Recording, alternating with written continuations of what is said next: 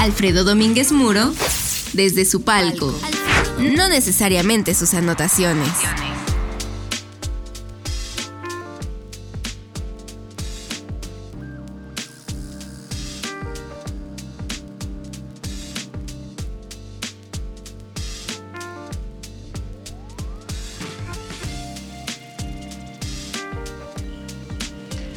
Uno, dos, tres, cuatro, cinco, cuatro, tres, dos, uno. Alfredo Domínguez Muro, podcast número 7, de julio 12 de 2022. Así que arrancamos. 5, 4, 3, 2, 1. ¿Qué tal? ¿Cómo estás? Y te agradezco que me des esta bienvenida y nos acompañemos un buen rato hablando siempre del tema del deporte, ya lo sabes, pero con mucho de la parte humana, de los, como decían algunos, de los dentros otros decían lo que hay detrás, otros decían lo que hay en el espejo, súmale todo eso, mételo en una licuadora, todo eso vamos a, comentar, a compartir y de experiencias personales también, no necesariamente las anotaciones, así que de entrada te agradezco mucho eh, que lo utilices a través de esta plataforma, aunque tú sabes que puedes hacerlo a través de cualquier plataforma, nuestros podcasts Alfredo Domínguez Muro desde, sí, desde mi palco, desde ahí estoy, desde ahí he estado desde hace muchísimos años. El tema en esta ocasión es los técnicos. Vamos a centrarlos en el fútbol porque son los más llamativos, los más populares y algunas de sus hasta mañas ¿eh? y reglas no escritas. Eh, si te parece, comentamos, yo quisiera arrancar esto eh, en una charla que tuve con Manuel Puente. Muchísima gente en México conoce a Manuel Puente, en el extranjero también. Eh, o sea, fuera de nuestras fronteras. Fue técnico de la selección mexicana en dos ocasiones. Le tocó una cuando en el fútbol mexicano, y de esto hablaremos algún día, hubo un golpe de Estado impresionante. Me refiero a eso porque fue una sacudida eh, enorme a principios de los años 90 por ahí. Fue una sacudida en donde pues se rebelaron algunos, más que dueños, porque entonces eran presidentes, las empresas contrataban a su personal, contrataban al presidente del equipo, hoy son los dueños los que se sientan en la mesa redonda de los caballeros, suponiendo que todavía haya caballeros en todos esos lugares, supongo que sí, pero a Manolo lo pusieron como técnico nacional, estuvo un rato, y así lo quitaron, ¿eh? como lo pusieron los nuevos, en ese caso Francisco Ibarra, falleció, que fue también presidente del Atlas, él encabezaba esa planilla y y Emilio Maurer, pero no es el tema, este tema lo vamos a, comentar en otras ocasiones. Después regresó como técnico nacional con mucho éxito en la selección mexicana, fue quien llevó a la selección mexicana un gran mundial, el de 1998, y que además tuvo una gran generación de jugadores, pero en el fútbol mexicano tuvo gran éxito, fue campeón en varias ocasiones con diferentes equipos, pero eh, tengo la fortuna de contar con su amistad, no nos vemos tan seguido, él vive en Puebla, yo vivo en la Ciudad de México, pero en alguna ocasión se me quedaron estas frases de Manolo eh, muy pegadas, ¿no? Cuando hablaba yo de los técnicos, me decía, mira, mira, no te hagas bolas, ¿no? En este mundo solamente hay dos clases de técnicos.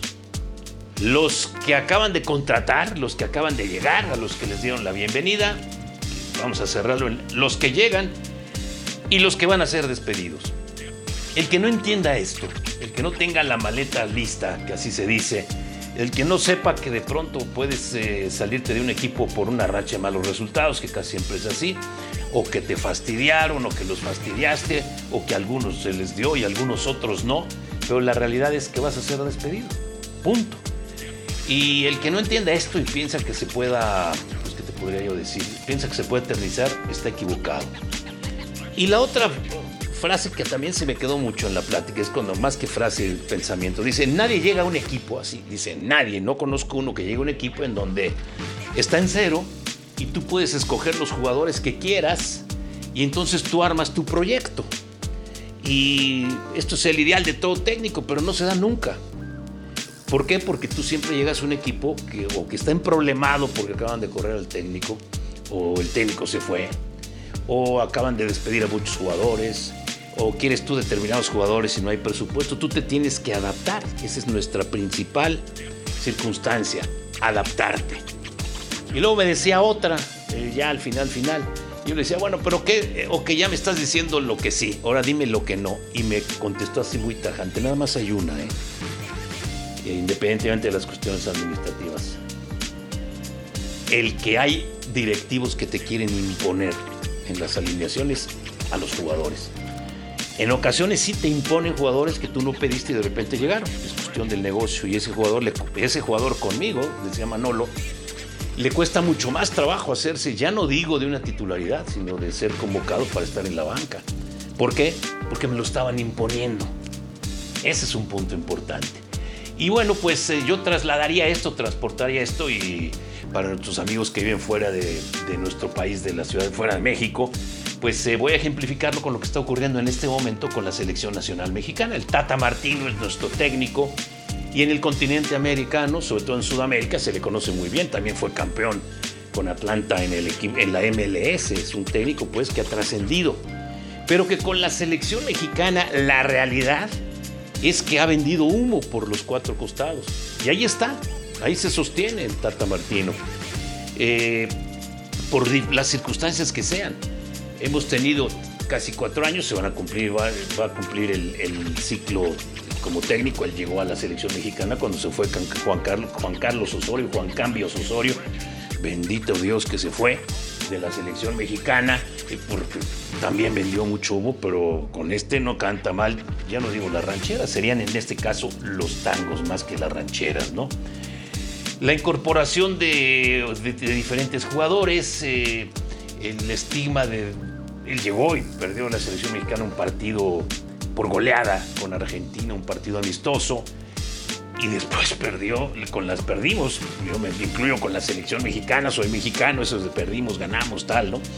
Pero perdió por goleada con Uruguay hace poquito, eh, en los partidos previos a este Mundial de Qatar. La calificación del Tata Martino con nuestra selección mexicana ha sido a jalones y a tirones y que no me vengan con que calificamos entre los tres primeros y todo en el transcurso y en el proceso se perdieron con resultados. Esto, no estoy tocando el tema ahora de tanto de los resultados o el análisis, que esto lo haría yo después, pero los resultados hablan por sí solos. Cuando tienes un, equipo que gana penitas 1 a 0 porque la, vamos, el talento de algún jugador se sobrepuso a otro, se sobrepuso y ganamos así de lágrima el 1 a 0 al final o los partidos importantes como ganar los títulos de esta Copa Naciones que no sé para qué la inventaron en la FIFA o la de la Copa Oro, que es la tradicional, en donde se perdieron y, en las eliminatorias, con los que hoy por hoy dominan el área, que sería sobre todo los Estados Unidos, ¿no? Lo de Canadá, podríamos decir, ahí van los quien vives, pero en este caso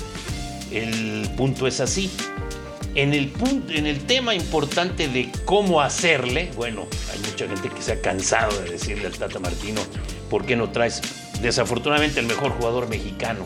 Por mucho en este momento Carlos Vela, que juega en el AFC de la MLS, hace tiempo que dijo no voy a la selección mexicana y ha sido coherente.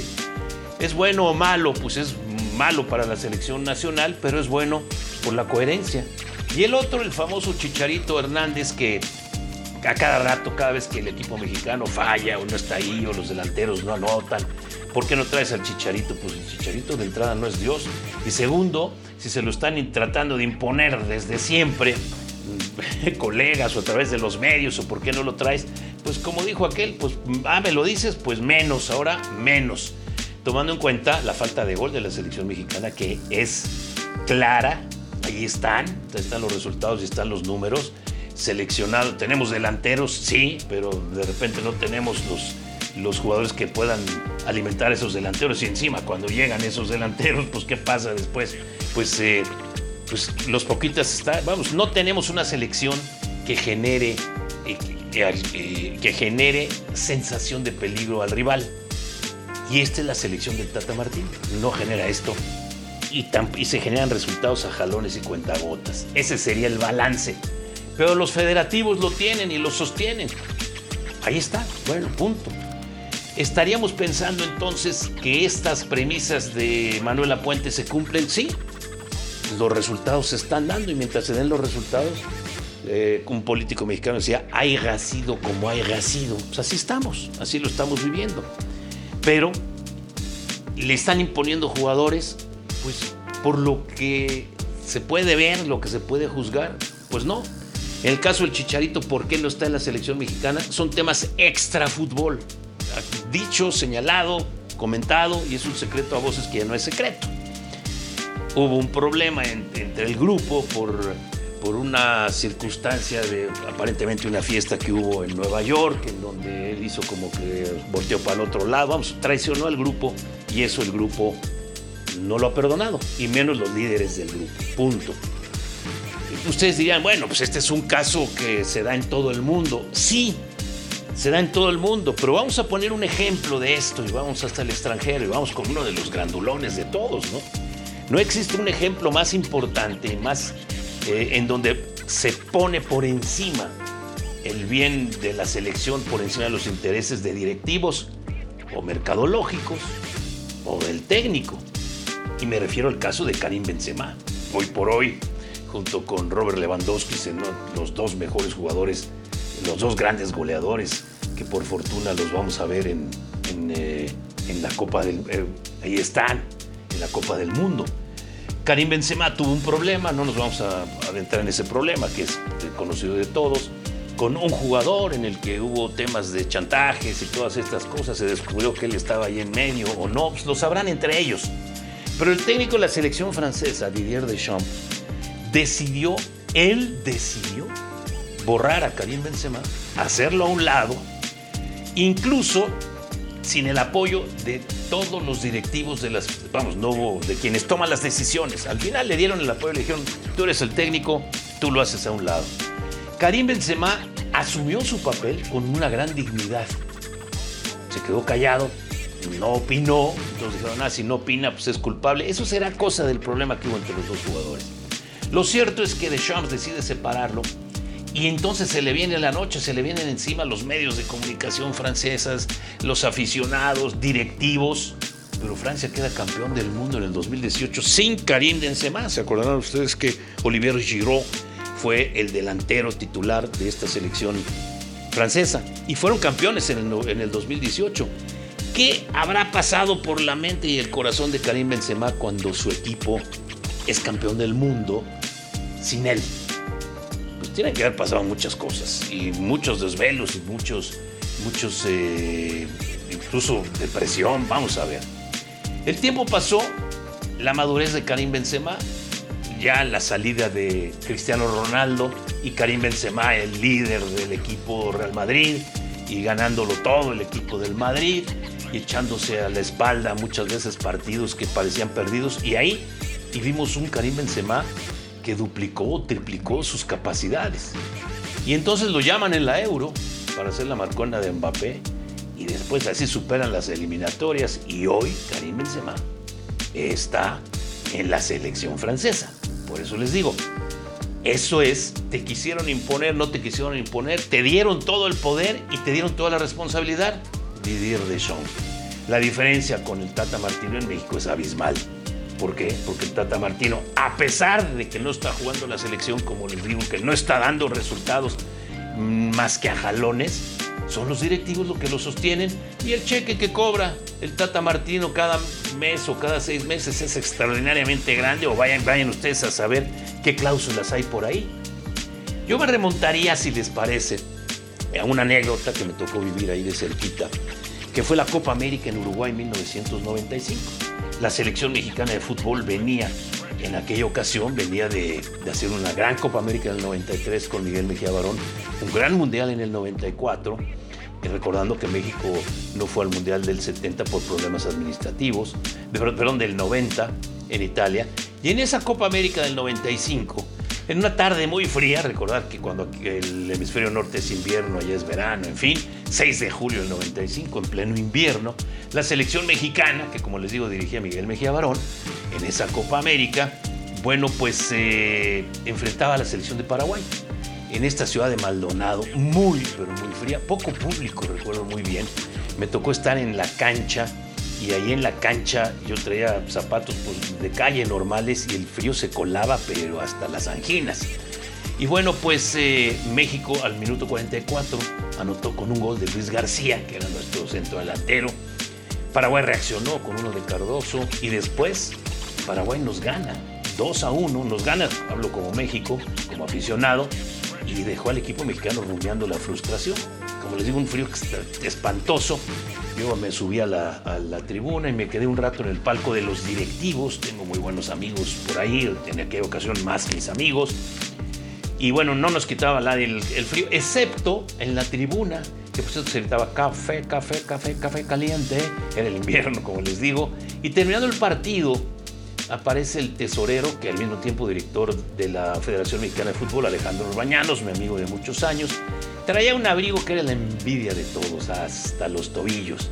Finaliza el partido y va bajando él despacito las escaleras de la tribuna eh, y reporteros y compañeros eh, se acercan, le hacen un grupo y Orbañanos para preguntarle sus impresiones y Alejandro Orbañanos, yo venía bajando un poquito atrás de él, Alejandro Orbañanos, yo soy periodista, pero, ya no, le iba, no estaba yo en las preguntas, en ese caso mi, misión era otra, y le preguntan cómo había visto el partido, cómo había visto la derrota, si México se iba a reponer, y dice Alejandro Orbañanos, eh, esto que les voy a decir es a título personal, no es oficial. Y entonces Alejandro, y me consta, conoce y es un gran apasionado del fútbol, lo jugó en grandes niveles, aparte tenía mucho talento. Le, en, ligas amateur se me tocó jugar en contra de él muchas ocasiones. Y bueno pues eh, se sabía tanto de él eh, de él se sabía y lo vimos. Entonces él sabía mucho de fútbol dice se los voy a decir solo como aficionado. Si por mí fuera yo hubiera metido de cambio a Carlos Hermosillo y hasta ahí se quedó el tema.